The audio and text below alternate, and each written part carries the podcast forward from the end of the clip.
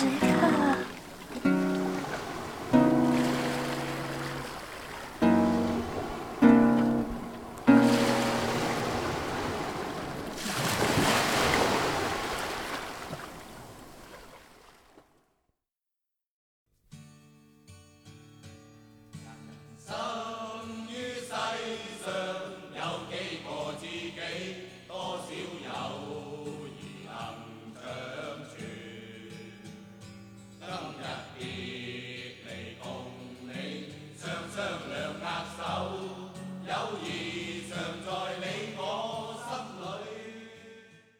Hello，大家好，我由美。Hello，大家好，我是欧阳。嗨，大家好，我是飞机。我觉得这一期我们见面久没有录音飞机的配乐一定要是那种什么老友重逢之类的这一种方向的音乐才行。什么再回首吗？那种、呃 可以的，可以的，可以的。友谊地久天长。谁跟你友谊地久天长？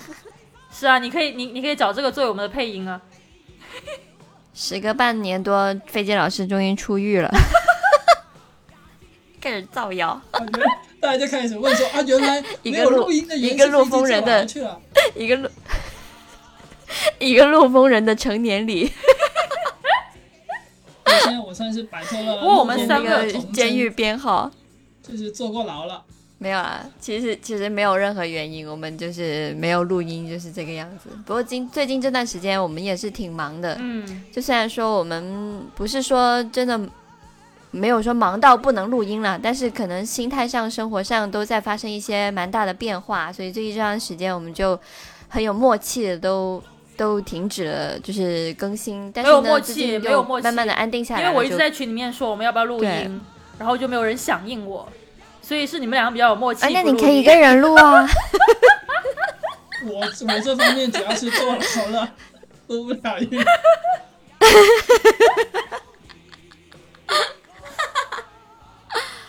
没有，其实是这样了。我们最近也就是各自有一些新的人生上的规划安排，像欧阳老师啊，最近发了极美的这个婚纱照啊，刚刚新鲜出炉。然后听说他最近又开始准备装修房子啦，就成为一个现充人士这样。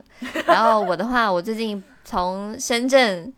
我这就是长这么大第一次离开离开广东，然后去另一个城市生活，然后就是搬到了北方来，然后就是一个新的一个人生的一个阶段吧。嗯然后飞机老师就重新开始了他的无业生活，因为他呃前阵就辞职了，没有他辞职了然后天天在。家里面打游戏这样。坐牢了，所以没有，没有工作，所有的东西都圆起来了。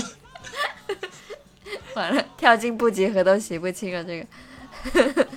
那你们有觉得就是这个阶段有什么不一样的感悟吗？就先来采访一下欧阳老师，就是你觉得就是最最近拍婚纱照吗？对啊，就感觉到了这个年纪拍婚纱照人也蛮多的，你可以来分享一下嘛？就是关于拍婚纱照有什么你觉得嗯还蛮需要注意一下的地方？然后一开始就就直接讲婚纱照了吗？我还啊对啊啊，不然我还没有抒发我讲吗？还没有抒发你离开了深圳之后，我我们两个在深圳多想你的情感呢。想哦个屁！我吃饭叫你来了都不来，没有，真的，就其实对我来说没有。其实对我来说，我的人生的一个变化，我并没有觉得很有变化。可能因为我一直都是这样子，就算我拍婚纱照，也只是说我计划去做了一件，呃，计划中的事情。但是由美离开深圳，嗯包括除了由美之外，其他我们别的很多朋友，在这个阶段都离开了深圳。然后我就觉得，哦，为什么这几个月好多人都走了，都离开深圳了，都去别的地方哦生活了，是是有种毕业去结婚生子了？对，然后最后面只有我留在了深圳。我觉得这种情感，我觉得有点，嗯，可能飞机老师一直在深圳，但是因为我也是，就是从小关妹还留在深圳，对啊，没 没想到最后是我留在了深圳结婚生子什么之类的，还没有生子啊，嗯，嗯，我也差不多的感觉。嗯我是觉得你要去哪？我说我说欧阳啊，迈向人生下一个阶段，你要去陆丰坐牢是不是？那边是我还早，我还早，应该是没有监狱的吧？因为我听说大家坐牢都不是在那边坐，枪毙是在那边。在哪里坐啊？摸得很轻啊。没有，是因为有一次，这我门儿有一次 就是朋友问我有什么陆丰特产，然后我在网上搜，然后搜出来谷歌照片是陆丰枪毙毒贩的那种新闻照片，哦，就那边会发生一些特别的事情，比如说枪毙这样子。是吧？我也不是很清楚，我没枪毙过，不太了解。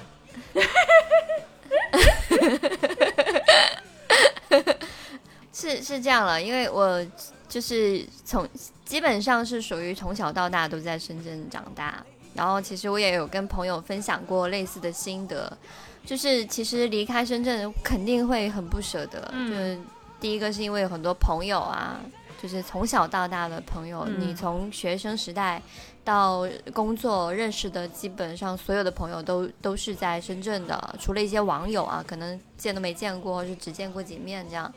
然后呃，第二个就是说，其实你的那种那种对故乡就思乡的感觉吧，就是我觉得每个人都会有一个心灵的故乡。嗯嗯虽然说我不能说我是一个土生土长的深圳人，但是毕竟在那里生活了将近三十年，我觉得就是你。当你想想到故乡这个词的时候，肯定会想到某一个具体的城市。这个嗯城市对我来说就是深圳，然后然后离开那里，你会有非常多的这种不适应的地方，然后这些不适应，呃，一点一点在你生活中浮现的时候，就是那种那种感觉，又会让你对这个城市有更多的思念。但是我觉得，嗯，我也不是那种说，呃，墨守成规，就是非常保守，非常说。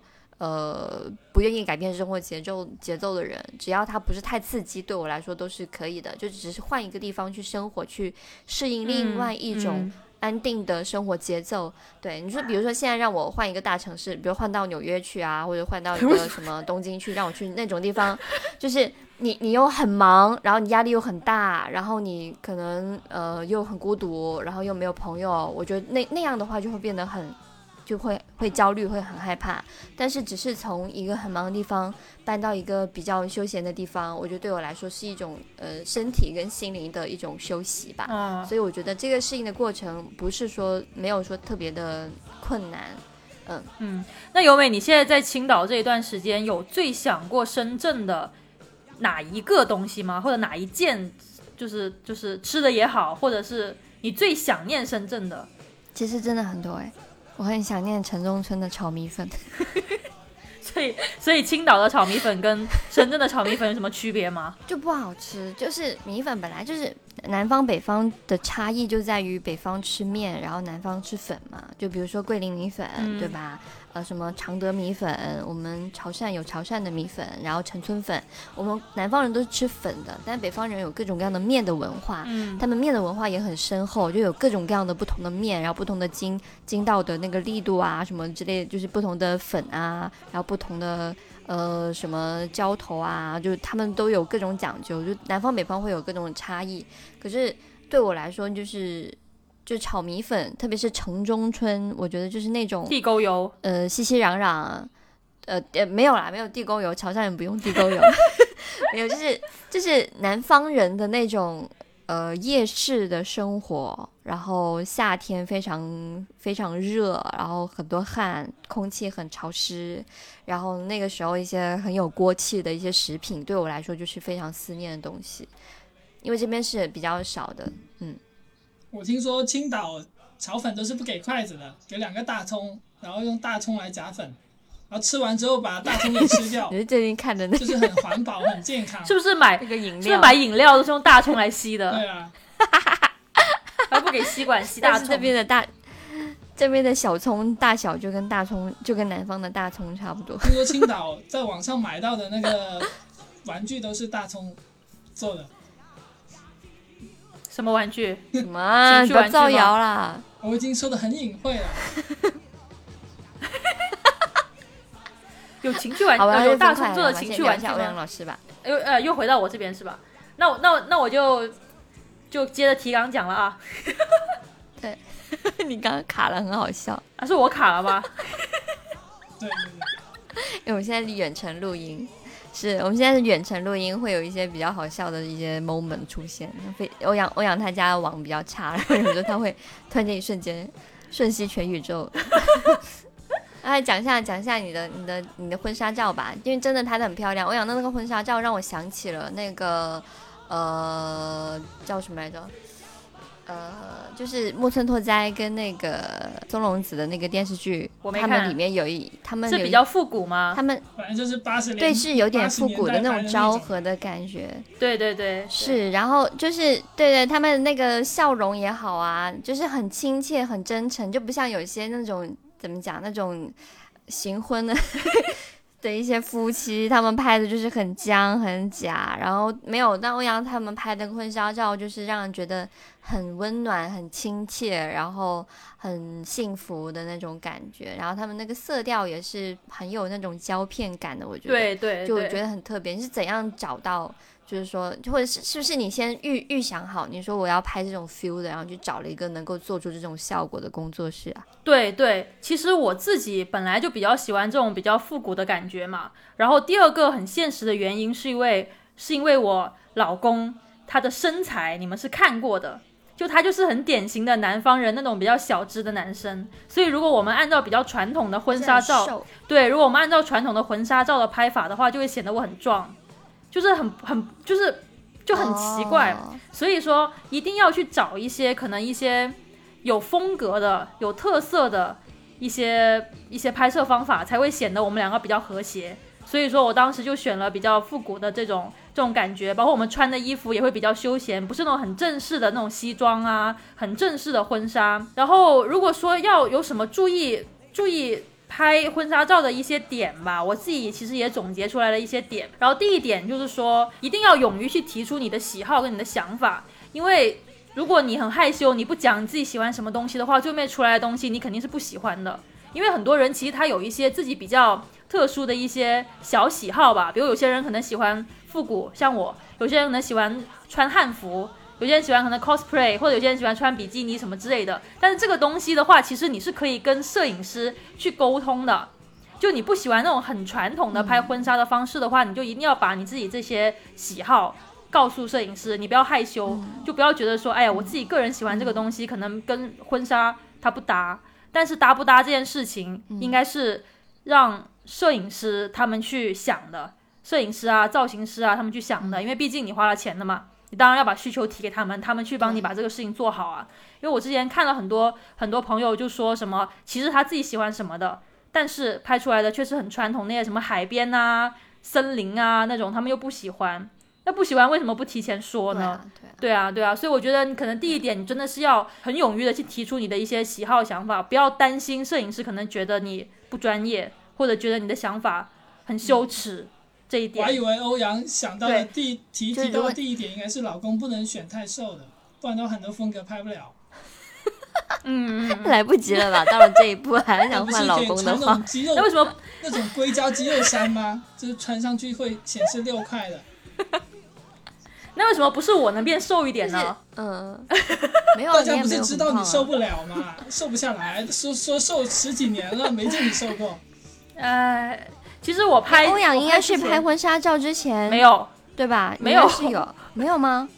我是我感觉你有比你最胖的时候瘦一点点。我最胖的时候是什么时候吗？我觉得我现在已经是最胖的时候了。我现在已经就是、嗯、你最胖的时候就是我说你的屁股可以拿来打麻麻将那个时候啊。哎呀，你要乐观一点，没有没有最胖的时候，只有更胖的时候闭。嘴。你永远会比今天更胖，你要相信自己。哎，但是我身边真的有、真的有朋友还没有拍婚纱照的原因，是因为他还没有瘦下来，就他定了，但是还没有定说具体去拍的那个日期，是因为他想说等自己瘦下来之后再去拍那个婚纱照。我觉得这个东西就很很不可能啊。对，然后讲到到讲讲到讲到第二人家真的，有瘦下来的呀，哎，好了，我们就不要讲这些很场面话好不好？虽然我们很久没见，不是说你，我是说别人。欧阳说了这么多，我想到了拍婚纱照很重要的一点，就是要趁年轻去拍，老了真的是拍不出来了。嗯，所以飞机你要趁年轻去拍一拍啊。我一个人拍是吧？我自己一个人拍一半然后找老婆之后再再让她拍另一半是吧？上去，补 补拍。让我两个逼上去。你的纸片人，把那个叫什么田中什么老师，谁？田什么老师，啊啊，田中美奈实是吧？他很喜欢那个那个日本那个主持人。对啊对啊，其实也不太好啊，他他比较矮，他身高只有一五五，他在我旁边但是。我真的，怎么你看不上别人啊？突然间开始嫌弃人家了？没有嫌弃，我没有编制，我嫌弃不了。就是就是，其实我身边有我有一个很好的朋友啊，他也是我们电台听众。就是他他是做了一件，就是我们刚认识没有太久的时候，然后他做了一件事情，让我觉得哇，这个人太酷了。就是他在自己三十岁的那一年生日，然后他一个人去拍了一个人的婚纱照。就是他想把呃最美丽的呃怎么讲，就像一个果实，它有最漂亮、最成熟的时候，就再再熟一点，它可能就会逐渐开始嗯没有那么美味了。它可能我我只是这样想啊，因为我们没有没有这个意思，我是说就是呃记录下你人生人生中最。最可爱、最最你觉得最恰当的时候的那个的时候的自己吧。然后他就一个人去拍了一套婚纱照，然后有一些是街景，有一些是室内的。然后我觉得，就是这个行为对我来说真的哇，就是一个女生能够想到用这种方式去记录自己的青春，然后让呃做一件自己快乐的事情。嗯，我觉得是一个很酷的行为，而且婚纱照这个事情本来是应该跟最爱的人一起去拍，然后他一个人去拍，我觉得哇，就是，就是你表达，嗯，怎么讲，呃，会爱自己的人其实是，就是一个人会爱自己，其实是其实是最珍贵的事情，因为有些人可能，嗯，你跟另外一个人在一起，不一定就是说你一个人待着会更没有，就是可能没有你一个人待着那么快乐，所以我觉得是在。呃，在我看来，他去做这个事情是，就是相当于他对自己有了一个更加清晰的认知，然后，嗯，在生活的选择上面，他可能也会学会，就是许多人学不会的那种，呃，会更加开关关照关关注自己的内心啊，然后会更加的去对，就是会会去爱自己吧。我觉得这个事情对我来说是一个一个蛮印象深刻的事，然后对我来说也是一个启发。然后从那之后，我们就就可能就关系就越来越好。我觉得这个人真的。很有趣，然后呃，我觉得所以婚纱照这个东西就是，嗯，不一定真的是要两个人去拍。飞机老师，如果你想去拍，我觉得你一个人去拍。我觉得我一个人去海海海海绵体，不是海马海马体，去海马体拍照都挺难的。你想拍什么照？那些小姐姐挺好玩的。拍证件照很简单啊，他想拍一个发到那个顶点上的那照片，发个证件照那也很怪啊。对啊，很 奇怪啊。要拍下面，不是拍上面。我又不是山东人，拍下面的头，不是拍上面的头。我不会在。还有人，你是深圳人，你要在听的上面发你的工牌，让我在听的上面打开哇，腾讯工牌，什么字节跳动工牌。好，那我接下来讲就讲讲第二点了。第二点就是我刚刚不是讲了说，呃，你要勇于提出你的一些想法，然后把一些专业的事情交给专业的摄影工作工作室去做嘛。但是其实我觉得，同时也不要把摄影工作室想得很专业。就是你在前期沟通的时候，你一定要给到很详细的参考图，很详细的一个一个方向。你不能说什么，哎，因为你们是专业的，所以我要拍复古的照片，你们就给我拍就好了。那这样的话出来的东西肯定也不是你喜欢的，所以你一定要给他一个很详细、很详细的东西。像我的话，其实我是提前了一个月，我就去实地，就就去他们的工作室去跟那个摄影师当面。当面去聊，就是我要看一下这个摄影师长得什么样，我也要同时给这个摄影师看到我跟我老公长什么样，我们的性格风格是什么样子的。然后我又去现场去试衣服，因为我很担心我穿不下。然后事实证明我的确穿不下，所以我后面又 就是比较比较休闲的那种衣服，对，就是比较休闲的那种白色的。呃，婚纱的一些呃元素的衣服我是穿不下的，所以我要去提前自己去准备一些裙子。那这个的话，你懂啊？就是休闲的衣服穿不下，只能穿那种什么肥佬裙、肥佬裤、肥佬衫。你好烦了。然后回家回家当当天就在淘宝搜大码婚纱、山东婚纱、山东婚纱。我现在大码婚纱听起来好你为什么老是要说山东人啊？为什么是山东？什么东西都比较大呀？为什么要山东婚纱？用大葱做的吗？大码婚纱的平替就是山东，不，大码女装的平替就是山东女装，就是大码女装一两百，山东女装同样尺寸只要二三十。什么啊？真的假的？你不要乱说！哎呀，现在对面就有个山东，在山东的人，肯定是假的。是。可是其实我在青岛没有看到说路上的人都特别高，但是真的会发生一些很迷的事情，就比如说我去商场逛街，或者是。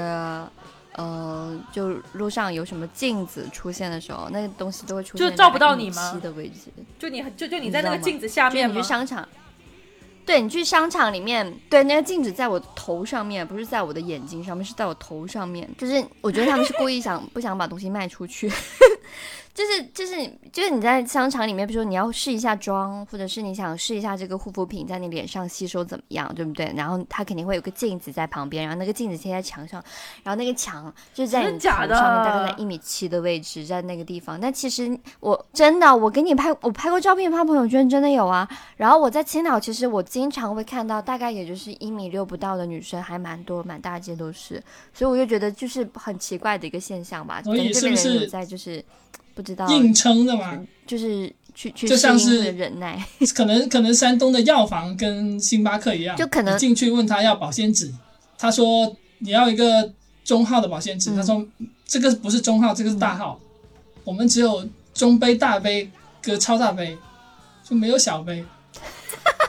对，他们没有小个子，只有中个子，然后大个子、超大个子这样。但是这边高的人真的会很高，就是比如说我们去一些银行啊，或者是去一些医院，然后会有保安，然后那些保安就比南方的保安要大很多。所以你去银行问有没有小额贷款。没有小额，我们山东人不小，我们只有大额。大额，我们我们借钱都是从一两百万开始借，二十万借不出去的。山山东人不借二十万，是是小额贷款，不是 我们只有我是小儿麻痹症那个小儿。这个好好久没有听到飞机讲这种，我都不知道怎么去用什么表情去回应他的笑话了。这个很好笑哎，我们山东没有小儿贷款，这个很好笑，没有小儿麻痹症。我觉得尤美真的是黑了，好她笑起来来脸开始变紫了，对，所以刚刚我说就是那个红色跟红色跟黑色混一起就变紫嘛，就就由美变黑了，所以她现在笑的有点缺氧，脸 有点变紫。我是中毒了吧？对，像所以刚刚视频的时候我就好说笑了，太好笑了。不知道的，还以为是由美家的菲律宾阿姨进来了。对啊，请了个菲律宾保姆请了一。个费用是吧？费用大概二十年前开始就是违法的。没有，我感觉这来到青岛真的会变黑，可能是这边海拔高，我不知道还是这边的光照比较多。但我觉得在深圳，因为我经常有时候看到别人拍那个青岛的一些照片呢、就是蓝天白云，就很蓝，就那个天很蓝呐、对啊，对啊，那我觉得深圳没有看过这么蓝的天，所以你可能紫外线太强了。啊，是真的，啊，是真的，是真的。我在这边就是有时候去海边，然后你会看到那个海的颜色跟深圳的海的颜色都是不一样的。深圳的海就是有点灰灰的，但它可能嗯是不是很深，它是浅海。然后你在你在山东这边就是看到的海，那个海就是很深，所以它那个海的颜色就是很蓝就是？比较那个颜色就是不可描述，就是呃不仅是蓝嘛，它有一种你能感觉到就是一个大自然的感觉。但你在深圳看到海，就觉得哦，对面是香港，是城市，或者是你会觉得就是这就是一个景色。但在在在山东看到，你就会觉得哇，这是个这是个大，这那是不是啊？好像不是，是是渤海还是什么？嗯，就反正是它是一个大海，你就能觉得它是个大海，就不像在深圳，你看可能是一个湾或者是怎样，就不一就是是不一样。我觉得不知道这应该不是南北差异，应该是属于就是海岸线的一些不同的。那你到时候要不要去学一下什么冲浪啊，或者帆船之类的？神经啊！我都这把年纪了，我的社保都不够我去看病的，还要去还要去很滑冲浪啊浪，神经。这边的海蛮平静的，我感觉。然后，嗯，会变黑是谁呀、真的你呀、你刚刚不是说他黑了吗？你现在还在问谁啊？谁会变黑？你在你在这装失忆是吧？我我要大量的喷我的防晒才行。好了，那我接着讲我的第三点了。我的第三点就是说，两个人，我有我有我有四点，我还没讲完啊？半小时。今天今天节目就到就讲完欧阳没有，我那这一趴可能只可能可能只占了百分之二十，后面还有很多留美跟飞机的那一趴，因为飞机它飞机它第一次第一次坐幺二零，然后我就很想知道这个故事，所以我赶紧结束一下我的好吗？哎，不要不要剧透，没有在这个点的时候一定要剧透，不然的话别人听不下去了，对吧？好好好，那我接着赶快可能赶快讲完别人听了一半都不知。道，哎，原来飞机进了幺二零。对你，你等下要讲一下你坐在车里面的那种感受，哎 因为我都没有没有坐过，对。啊，你可以去去做一下。然后第三点，第三点，我不要。第三点就是说，拍婚纱照的之前，两个人一定要先达成一致，想拍什么。因为我照片出来之后，其实很多女生跟我说拍的很好看，然后说她们当时候拍的婚纱照都很丑，但是她们都跟我说，她们拍摄是自己没有去参与的，就是老公可能联系了一个拍摄的一个机构，然后看了一个套餐，觉得这个套餐不错，就定下来了。然后这个套餐里面可能也对啊，可能也就是那些婚纱工作室给他们安排的，比如说去去海边拍一组，然后在棚内拍一组，或者是去一些就是比较传统的地方拍，然后就然后他们拍出来就是当天又很累，然后拍出来的东西又不喜欢，所以我就觉得说，呃，就一定要一定要事先两个人先达成一致，想拍什么样的一些东西了。而且其实婚纱照有百分之六十到七十，其实都是拍女生，就男生可能是旁边的一个一个摆设哈，就他们拍婚纱的都经常这样开玩笑这样去说，所以女生的话一定要自己去自己去把握，不要让男生去把握，不然的话拍出来主要是拍你，然后拍的你你又不喜欢，那后面照片出来之后，你肯定就觉得又浪费钱又浪费时间浪费精力，出来的东西可能就丢在床底，你也不会再去看，那其实就没有没有必要啊，嗯，我听着说什么，真的就去了一个摄影摄影影楼，然后去选了一个套餐，听起来像是去麦当劳一样，就进去啊，这么多东西选，真是的，点个麦乐鸡套餐不就好了嘛？然后吃吃吃，快快点吃吃吃，然后就快点走。然后最后一点就是说，呃，就到拍摄的时候了嘛。那到拍摄的时候的话，其实我自己哈，因为我是不会拍照的，我平时也很少拍照，就是那种剪刀手专业户。所以说我在拍摄的时候，其实几乎就全部交给摄影师了，他叫我怎么摆怎么摆。然后甚至有些动作、眼神，我是觉得很别扭的。但是摄影师就说：“哎呀，你就你就这样子去拍，比如说要瞪他，眼睛放得很大，然后什么呃脸下压，什么什么下巴伸出来，因为我有双下巴下巴伸出来如果你压压压，因为你如果压得太低的话，你的双下巴就会挤出来，所以你要把你一定要把头往前一点，这样的话你的下巴的那个那个曲线它才会出来嘛。然后就是你当下凹的那个姿势其实很奇怪的，但是就是全部靠摄影师了。所以说，其实我当时呃拿到照片之前，我是没有看过我的底片的。其实我当下就觉得说拍的很很难看，很丑。但是我拿到拿到片之后，我发现摄影师的一些构图其实还是挺厉害的，就他构图已经可以把你当下的一些很很你觉得很别扭的一些动作，其实他都已经切掉了嘛。所以说，呃，摄影师的选择其实也是也是哦。在前期很重要的，你最好要选择一个他拍过你想要的风格的，然后他也很擅长拍你想要的风格的这么的一个摄影师嗯。会更好一点。嗯，对，所以其实摄影师不嗯。仅仅是按一下就是快门，他其实有很多他必须要有的一些其他专业技能，比如说调动一下现场的氛围啊，然后或者是让你的、嗯。你们两个情绪到一个点啊，嗯。就等等，都是他需要去做的事情。，OK，那我的分享就到此结束啦。嗯，那你觉得除了就是拍婚纱照之外，就是结婚的整个流程，你还会去进行哪一些嘛？就是还是说你觉得你全套不要准备好之后要不要摆酒、要接接 亲之类的？要分那个拿拿赡养费，你们然后乱讲好不好？打个来西，毒老公是吧？没有啊，其实我觉得我我的这套流程从一开始就没有流程呐、所以说我可能接下来我可能就领个结婚证，嗯然后就就就呃双方父母一起吃个饭就算就完事了，就我也不想摆酒啊什么的搞那些东西。嗯，你你你们有没有认识就是人，或者是你们觉得哪些新身边的朋友或是明星，然后他们的那种结婚，让让你会觉得哇，这两个人结婚哎，我最近在看那个很那个《生生不息》，有吗不知？道你们有没有看，就是港乐的，就请到那些香港的那些歌手。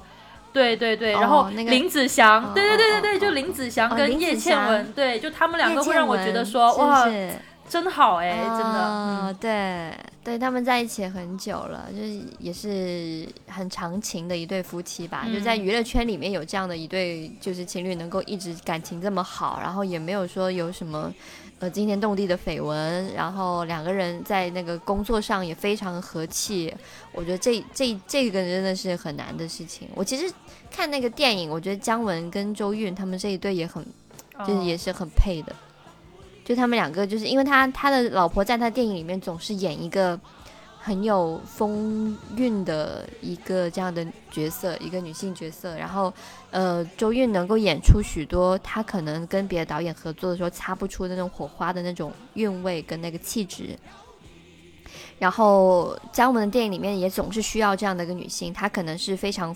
非常有风情的，但她同时又是一个非常坚毅的角色，然后她又很漂亮，但是她的漂亮又不是那种不落俗套的那种美丽，她就很需要这样的一个女性的角色。然后他们两个，我觉得是那种，呃，但姜文自己也结婚离婚，好像一次吧，我不记得了。但我觉得他跟这个周韵他们两个的关系，他们这种荧幕上还有艺术上的这种契合感，我就觉得是，嗯，就很不错，就是很很适合。飞机我觉得吗？哎，我刚刚在想。林子祥如果跟他老婆吵架的话，他气那么长，可以吵很长时间。我直接想到这个，想一件，那我就想一件很奇怪的东西。没有，就刚就刚好想到这个嘛。你刚说完，我就在想，好强哎。就他骂人的时候，像唱成吉思汗一样，嗯，那还挺难受的。那讲完我这段时间的大事拍婚纱照之后，我们就来聊一下，问一下由美最近的大事，就是去青岛这件事情。就你搬到青岛之后，有感觉到什么南北生活的差异吗？肯定会有的，就是南方北方真的不一样。我今天还就是在在想一个问题，就是如果说，嗯嗯，就是如果我是一个外国人，我想到中国，我会想到什么东西？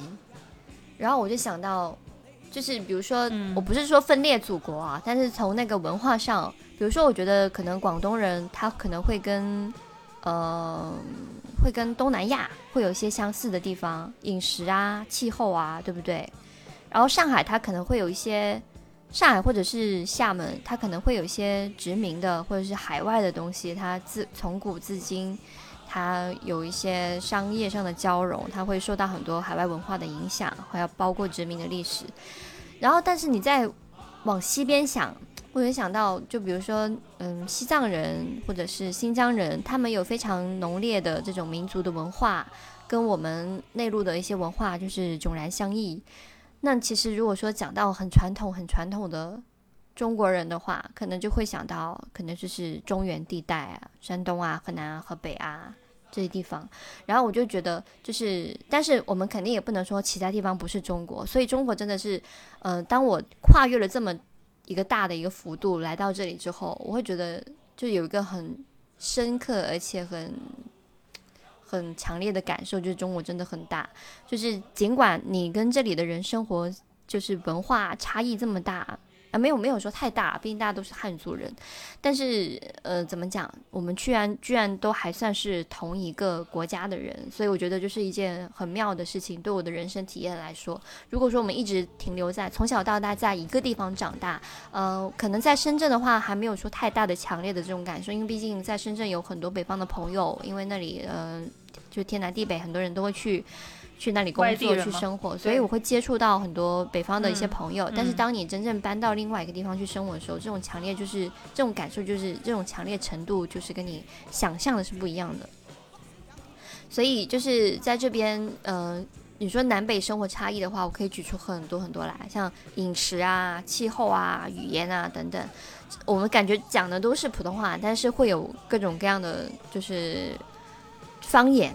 就是你会，就是呃，青岛本地有青浦嘛，然后我我我最近我的猫生病了，然后我的那个在青岛的一个宠物医院，他给我接了一个台湾的一个医生来给我给我的猫问诊，然后我跟他讲话，我就会久违的感觉，就是哇，有一个南方人跟我讲话的那种亲切感，就是你会就是有一种就是古诗里面讲的，就是那种乡音难改的那种很很感动的感觉。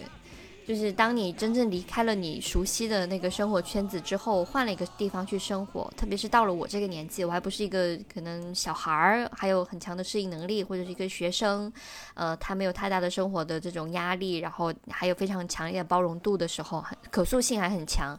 到了我这个年纪，都已经三十几岁了，然后你再去换一个城市生活，那种感觉是蛮蛮不一样的。但是没有说就是不是呃不是，只是说你会有一个适应的过程吧。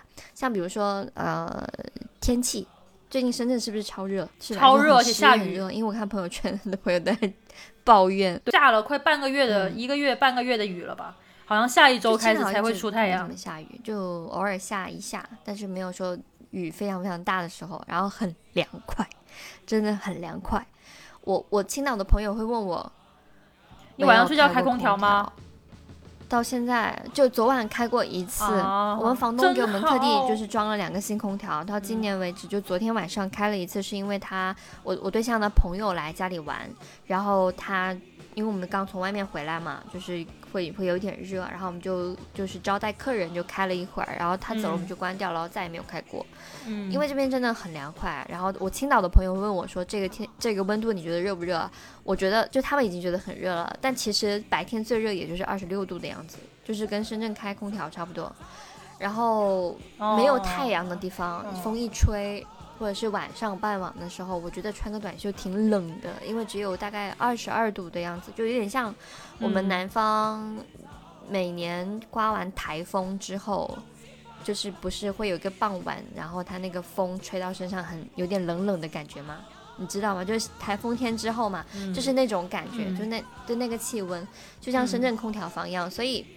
嗯，很少开空调，我们家基本上没有开过空调，偶尔开一下风扇，然后开一会儿凉快就关掉了。这点上来看，嗯我觉得挺环保的。就冬冬天要开暖气嘛，但我们还没有试过，我还没有进过暖气房。但是我觉得至少夏天是很环保的。嗯然后，呃，不过听说北方好像也不都是这样，好像说西安、北京就挺热的，就是跟跟海边又不一样，所以我觉得还挺特别的。就是从气候这一点上来看，嗯，我觉得在嗯在嗯呃青岛生活嗯还是夏天挺舒服的。然后饮食就很明显啦，晚上我刚跟我嗯男朋友吃饭，然后在聊天，他晚上切了熏肠。就是北方人爱吃的那种熏肠，我们一块吃，嗯然后他问我好不好吃，我说好吃是好吃，但是我吃不习惯。然后他说那我下次切广式腊肠给我吃。然后但我就说不行，那个是拿来做饭的，就做饭才好吃，因为一般拿腊肠是拿来比如说做煲仔饭啊、炒荷兰豆啊，对不对？就我们很难很很少会说我们切个腊肠来吃，对不对？就是蒸嘛，不是放放在饭上蒸一下，然后来来吃吗对我来说？也算是就是简易的煲仔饭，反正它是有个辣味什么什么饭的这个头衔在，嗯嗯嗯，它就直接哦他们生就是吃吗？切不可能吧？切切了片就切来吃是怎么吃对，直接吃，直接吃吗这个肠，是他们本地的一些灌的哦肠。就是这一点哦上来说，对我们来说，就是腊肠是一个食材，但对他们来说是可以直接吃的食物。就这种小小嗯区别就非常多，所以我觉得就是还挺挺挺有趣的，你会嗯接触到各种不同的那种饮食文化。我今天还第一次吃到槐花做的嗯包子，嗯是他的妈妈做的，我觉得就很特别的口味，就是在南方我觉得蛮少吃到的吧。槐花哦，呃可能 南方也挺大的，在广东是比较少，广东没有吃到过槐花做的包子、饺子之类的。然后，当然我也我本身我自己很喜欢做饭啦，所以我、嗯我也很怀念广东的食物，我买很多广东的调味料，像鱼露啊、金桔油啊，或者是什么甜酱油啊，还有一些广东的一些呃食材。像我刚刚讲腊肠啊，还有一些像呃佛山佛山的米粉啊，是佛山的吧？佛山还是东莞的米粉啊？就是我买了一抽屉的各种各样的广东的食材，然后之后我可以去复刻一些广东的食物。但但一开始总是说不会说很顺利就炒出来那个什么呃城中村啊，或者是什么大排档的味道，但是我觉得是一点怀怀怀念吧，因为你在这边比较难吃到一些广东本地的非常非常地道的食物，像这边也会有肠粉，但那个肠粉就肯定跟广东的是会有一些口味的差异的。你可以在家自己做呀。我觉得可能到后期，有美家就会有那种肠粉机，就是正方形那个肠粉机那边拉肠，每天叉叉叉叉，对对对对，在浇酱油。还有潮汕肠粉跟广东肠、广州肠肠粉的不同。就是我之前我们家我朋友来帮我们家嗯猫铲屎，然后我。然后我说，哎，下面要换尿垫，你记得帮我换尿垫。他说尿垫在哪里换？我说在下面那个好像肠粉机的地方 拿出来就可以换肠粉，换尿垫了。那个东西真的很像尿垫的那个格子。就反正我是我是我是买了挺多的这个调味料的，嗯因为我觉得一个是我自己的爱好如此，第二个我觉得也是一种乐趣所在的地方。那你现在开始同居生活有什么感受吗？嗯，同居哦，是生活还和谐吗？其实对我来说，一个星期因为我几次啊？先问你吧，你这个要抚心问一下自己我我的大妈，问我我就要哭了，好搞笑哦。我要哭出来。嗯，这对我来说，同居生活还好，因为我不是从一个大家庭搬到一个小家庭里面，就是我是毕业之后就一个人住了嘛，所以我相当于是独居生活变成同居生活，嗯中间的很多东西就呃需要真正嗯调整的并不多。就可能以前有些事情是为自己做，嗯就是，但是现在可能是为了两个人做，就比如拖个地啊，做个饭啊，嗯、但是呃，就要做的事情其实都差不多。反正房子肯定是要收拾的，肯定是要布置的，肯定是要呃维持它的卫生的，嗯肯定是需要一些精心的一些设置的，就比如说你的餐桌怎么摆啊，你的书柜放哪里啊，你哪里读书会有灯光，这些都是哪怕你一个人住你都要去想的事情。只是说现在房子稍微再大一点，但是呢，跟人住肯定会有一些心态上的调整，因为你可能以前是为了一个人做，你就理所当然做，或者你不做你就理所当然不做。嗯，但是现在开始嗯要做跟不做，可能都会产生一些小小的计较或者是一些失落感。比如说我做的这个事情，你怎么没有看到？你怎么没有谢谢我？你怎么没有夸奖我？就是我嗯我作为一个小女生的心态，我会这样子去想。我没有说那种超级包容的妈妈型，就是可能就是我就包揽一切，然后你就过过好自己的生活就好。我觉得我不是，我就但对我来说，我们两个是平等的嘛。所以我觉得我做的事情，我会希望得到对方更多的嗯这种关注跟这种正向的一些回反馈。嗯、但是如果我不想做的事情，他让我去做，我我也会有一种哎，有人来驱动我来鞭策我，会有一些倦怠感。但是这些都还好，都没有说是让我觉得很有负担或者是很负面，就是只是一个你需要去调整的一个过程而已吧。其实我不想听这些，我就想了解一下你的 还心情。挺好的，谢谢关心。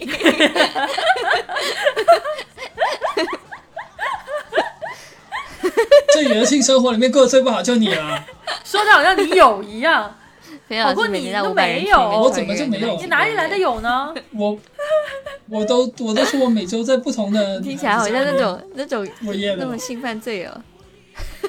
所以你是不是因为纵欲过度，所以才 call 把车？是不是？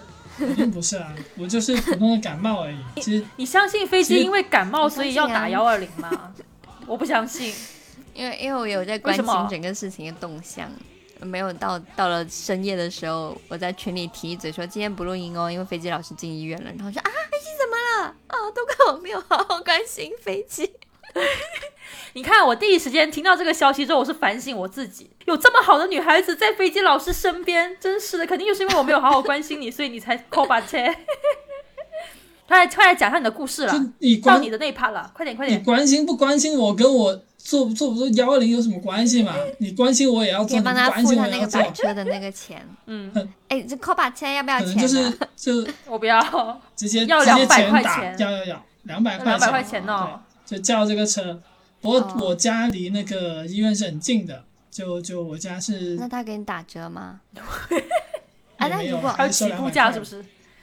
我我我还在想是不是可以去远一点的你去地方，你去龙，可以你去可以坐到广州去吗？了松岗，对吧？你去松岗玩，或者是你去光明，对吧？今天晚上在一个女孩子家，然后然后要回家，哎呀晚了，打个车回去要四百块，然后就哎，要不我叫个第三人民医院的 救护车把我送回家。你这样你们这样不好好不好？占用公共资源真的是。这确实是他他理论上，而且当时是情况比较危急的时候嘛，来开玩笑，危急吗刚刚我的叫是开玩笑救护车一。般都是这种。所以你当天是什么情况？你是晕倒在地上吗？我是就有一段时间经常睡不着，可能有好几天，嗯，就是整整晚整晚睡不着，突然间就开始不是不是很舒服嘛，睡了一整天吧，然后当当天刚好又跟朋友去聊聊电台的事情，就有人想咨询我怎么做播客之类的，然后回来之后就觉得特别不舒服，然后我就躺下了，躺到然后做了很多梦。然后梦里面都跟石头有关，然后出现很多不同不同的石头，我不知道为什么会出现这个。然后我跟尤美说，说我可能是因为我是贾宝玉转世，所以才梦到很多石头。西西弗呢？然后就是梦到很多很多很不规律的东西，就很不规律，没有什么意义的东西，但是它一直在干扰你的睡眠，就是你处于一个半梦半醒的状态，然后一直想一些有的没的。嗯，然后一直很不舒服，然后我睡到十二点，我出起来可能起的比较急吧，然后去上完厕所回来要吃饭的时候就觉得很难受，然后我就整个人躺在那个桌子上，然后感觉趴躺在桌桌子上，就我上上半身是躺你 躺躺在在桌子上有点奇怪差不，多吧，差不多你还要爬到桌子上面，然后躺在上面。但他又晕倒了。就就很难受，整个人就很难受。不过时间不是很长，可能就一分多钟的时间吧，就有点失去意识那样，然后慢慢就醒过来，醒过来之后就好好了很多，就整个人就不那么难受了。然后后面我去上救护车，我都是自己走过去的，走到救护车上，然后他让我躺下，然后我就躺着。嗯但其实我那时候的状态已经好很多了，就不怎么难受了。哦他所以他你只是一个意识，就是大脑的不适，不是说心脏或者是你感觉哪里有有很呃强烈的这种痛苦是吧？我有已经有点忘记了，但是医生说我的症状是因为心脏供血不足，哦就整个人很晕，哦然后眼前发白那种。哦，然后我哦我也有一种低血糖，呃，他给我验了血糖，血糖是正常的，血因为在车上？对，对，在车上他要哦给我做那个要验血，要还有验啊验血对啊，对对，验血还给我做了什么来着？嗯，我不太记得，反正下车之后又嗯给我做了心电图，还照了 CT，、哦然后抽血又验了一次，都没有什么问题，挺正常的。哦，然后医生的诊断是说我可能是感冒了。嗯，那救护车上会有几个人啊？三个人，一个是司机，司机要负责抬你，然后还有两个是护士，哦，护士啊，就医哦那护护人员。士要帮你做什么？他帮你就帮我抽血他他在车上就对对对，他在车上就帮我验体温和验血，因为现在有疫情的原因嘛。如果说你是哦有发热的情况的话，你是报不了急诊的。对，你是不不是不能去医院，是不能去急诊。啊，哦你要去发热科，你要单独的哦有个科室，就无论你什么情况，哦你有发热的情况，你可能都是要去发热科的。嗯嗯嗯，就还好我当天？嗯主要是我当天没有发烧，所以所以整个流程有下来都很快。两个多小时嗯可能就差不多做完了所有的检查了。嗯，对，然后因为过几天之后我妈妈不舒服，我妈妈不舒服，她因为发烧，所以她就可能排了一天才回来。哦，对就花时间会长很多啊要不要去拜神？她应该是她说是那个呃啊，气潮汕人管感染，这样啊！你遇到家里面一个又一个人生病，你就想要去拜神啊？因为我妈那几天也也睡不着，可能就是免疫力嗯低下，然后有些身体上的不适吧。但最近深圳天气好像也是挺怎么讲，哦就是挺挺多容易诱发人生病的东西啦，比如说湿度很高啊，然后一直一直下雨啊，嗯，然后你的很热、啊。对，前段时间我们家狗都生病了，感冒了，啊我带它去打针。就是就是感觉是一定要小心注意一下，生活要有规律，然后饮食啊、休休息啊，嗯一定要有一定，就是要自己要要要控制好，不要太太不自律哦。那飞机老师有什么感悟？比如说你在人身上，那我觉啊跟家人一起住挺好的，或者是觉得啊，要是我一个人的话就死掉了之类的。也还行吧，我觉得应该也不会死，可能就晕了一下，然后就起来了，然后就自己去医院了吧。哦哦，飞机有个邻居啊，不是你的你的你的你的叔叔的什么一个房客，你可以讲一下那个哦，他在家，嗯。就就我叔叔他是一个二房东嘛，然后有一次他租租给了一个香港的阿伯，那个阿伯可能是六十多岁了。他就是没有亲戚，没有小孩，没有伴侣，他自己住一个很小很小，可能十几平的小房间。然后有一次他他身体不太好，然后有一次他可能是中风啊还是什么情况，他就瘫了，就在家里面瘫了，动不了，摔在地上了。然后那几天他一直呼救，刚好邻居就出门了，不在，就是他呼救也没人救他，然后就这么在这个房间里面，就十几平的小房间里面待了三四天，然后饭也吃不了，然后口渴和上厕所，他他他都只能在家里面爬来爬去，要爬到厕所去喝厕所水，他才活下来。然后后面呃邻居回来了，才发现他在叫救命，但是这样他一个人就倒在地上，无依无靠，没有人照顾，这样的过了三四天，就差点死了。哦，他没有死啊、嗯他没死，他后面就是给送回香港去了，因为他这边没有人照顾他，然后他也没什么钱。其实他在香港的话，福利会比在深圳好一些吧？就那边对老人的照顾，不是还有社工之类的吗？其实无论说你在哪里，可能你一个人的话，你现在七老八十这样的生活，可能也过得不太好。嗯，那也是啦。那所以你现在对你自己的伴侣生活有这这？这种东西好像这这个也不是我就规划要规划就规划出不用具体，聊 到怎样伴去侣生活？怎么说的好像我用 三 D 建模做一个。出来，打印打印出来，这也不现实嘛，自己规划。下载一下有什么模型。没有啊，你要有规划，你才会有行动啊。如果你要规划，你要有个伴侣伴侣的话，你就会去做一些找伴侣的动作。我平时是不是我平时就已经散发着找伴侣的那个动作。那我觉得还好，也没有必要说因为你自己生病了，或者说你身体有问题就想着找一个伴。我觉得这样的目的不太纯粹，嗯，有没有必要那？怎样？所以，所以对你来说，一段情感关系一定要有一个比较纯粹的一个动机，是吗？对啊，就是 that's love。比如爱，哎呀，这种东西也不是很现实。我觉得最好还是 和这这呃有一个一期的数字吧，有个存款的数数字，这个是比较比较切实可靠的。就五五五二零，对吧？520也就太少了五二零这样就可以了。所以其实不是要纯粹，是要存款的数字。反正举个例子，师你说的爱情也不是一种非常踏踏 脚踏实地的东西。OK，但这不是要 that's love，是要 that's money。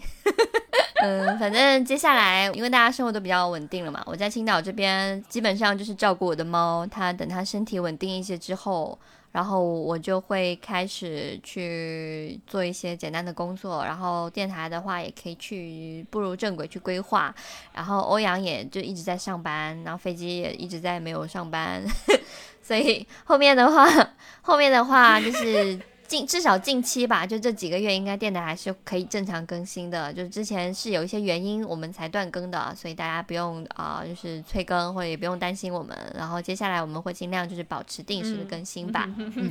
尽量吧飞机，也没有被抓走。先把话说的说的那么满，我只是这么想的。对可能明天我就死了呢，对吧？就规划一下你也不可能说找个神婆上身来跟你们录音。还挺酷的。